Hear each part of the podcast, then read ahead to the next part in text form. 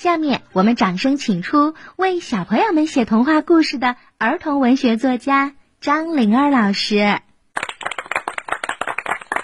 小朋友们好，我是灵儿阿姨，我是给你们写童话故事的，写了哭鼻子仙儿、糊涂仙儿灶王爷。迷糊仙儿、土地爷，还有福星歪照小笨仙儿等等一系列的老神仙故事。那为什么要想到给孩子们写一些跟中国的这个传统文化的传统故事有关系的作品？因为我小时候啊，是听着这些民间故事长大的。呃，我有一个会讲故事的父亲哦，我爸爸每天晚上都会给我讲故事哦，好幸福哦！啊，对，我也觉得就是跟同事聊天的时候，嗯，他们说，嗯，他们从来没有听过故事，这时候我才觉得，哦，原来有一个会讲故事的爸爸，我是多么的幸福。嗯嗯，说到迷糊仙儿，其实还得说。糊涂仙儿，嗯，糊涂仙儿跟迷糊仙儿，一个土地爷，一个灶王爷。迷糊仙儿是一个胖胖的、矮矮的胖老头儿。哦，我把这个神仙设计成一个这个样子。然后糊涂仙儿、灶王爷呢，他是一个高高的、瘦瘦的，有个大红鼻子的老头儿。两个老头儿是个好老头儿，是一对好朋友。嗯，《白蛇传》小朋友们都熟悉吗？白娘子和许仙的故事。对，这个就是我的迷糊仙儿土地爷。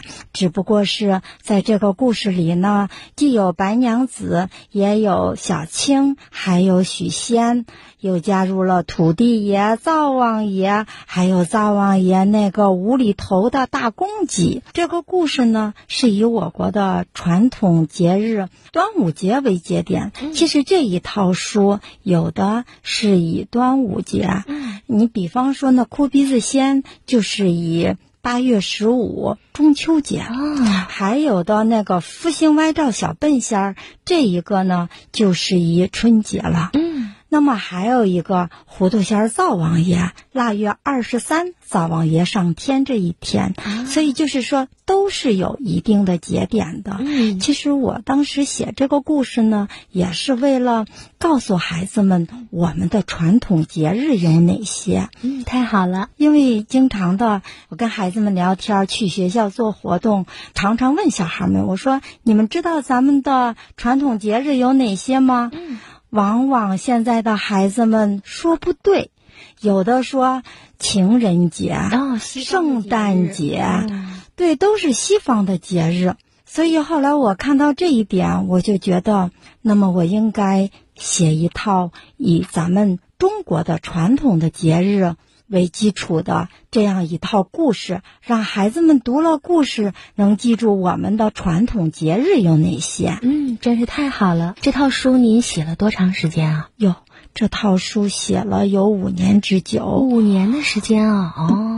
然后出版社呢，这不还盯着还没有写清明节呢，还没有写七夕节呢，要把这些节日全部补齐啊！对他要我把这七大传统节日，还有九九重阳节，说你必须得把这个七大节日都写完。我现在正在想呢，正在搜集资料呢。真好，那就是您整个一套这传统节日的作品了。对对，嗯，平时生活当中是在什么样的情况下，您会考虑给孩子们写故事呢？嗯，我一般写作白天是因为有工作，是写不了任何东西的，嗯，所以只能说晚上夜深人静的时候，这个时候这时间就属于自己了。这个时候我是最神气的哦，可以带领的浩浩荡荡的文字大军，就是这些字哪个挨着哪个，他们重新排列组合，这些字都听我的哦，真棒啊！谢 谢谢谢，灵 儿老师真的是有很多作品都在小喇叭节目当中给小朋友们讲过，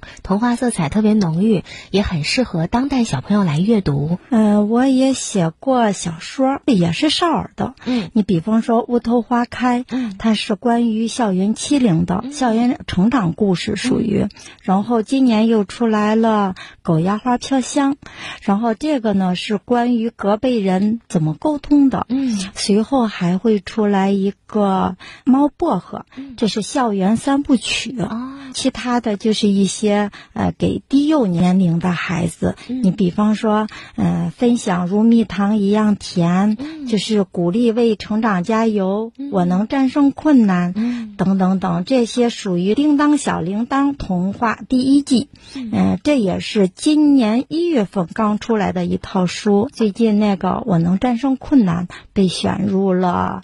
农家书屋、这一套估计是六到九岁的孩子都可以读了，因为它里头是带注音的，所以它教给孩子们一些善良、淳朴、分享，就是它是一些有主题的。嗯，玲儿老师也是妈妈，那我们正在收听节目的好多家长朋友可能也会有这个困惑，就是在给孩子挑一些嗯作品来阅读的时候，您会挑一些什么样的作品给孩子看？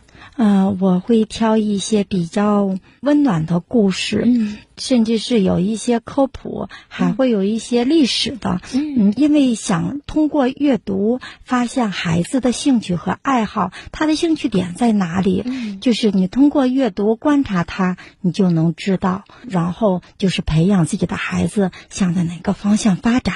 哦，这也是我们很多家长朋友经常走进书市啊，或者是走进图书馆啊，想给孩子们找一些书啊，嗯、有的时候会看到太多的图书，无从来挑起。但实际上，我们说在故事当中，孩子能够通过一个个的小故事，从中自己能够体验到真善美，懂得一些知识和道理，这样的阅读方式是最好的。对对。嗯今年这个复兴歪照小笨仙儿呢，获了爱乐年度童书一百，呃，推荐了。嗯，祝贺您。呃对，这个刚刚的哭鼻子仙儿也被那个点灯人他们的书目给推荐了，所以我也觉得特别的开心。祝贺灵儿老师。